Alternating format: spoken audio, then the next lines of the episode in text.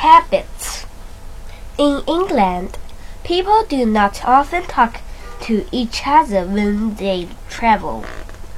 If you get on a bus or train, you can see people sitting and looking out of the window.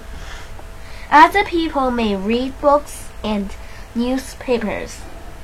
When you meet English people, they often start a conversation by talking about the weather.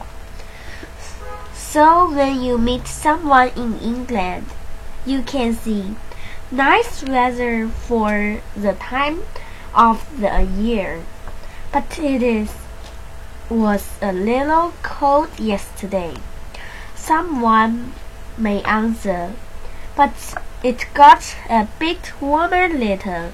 You can say, talk like this, and the English will think you are so friendly.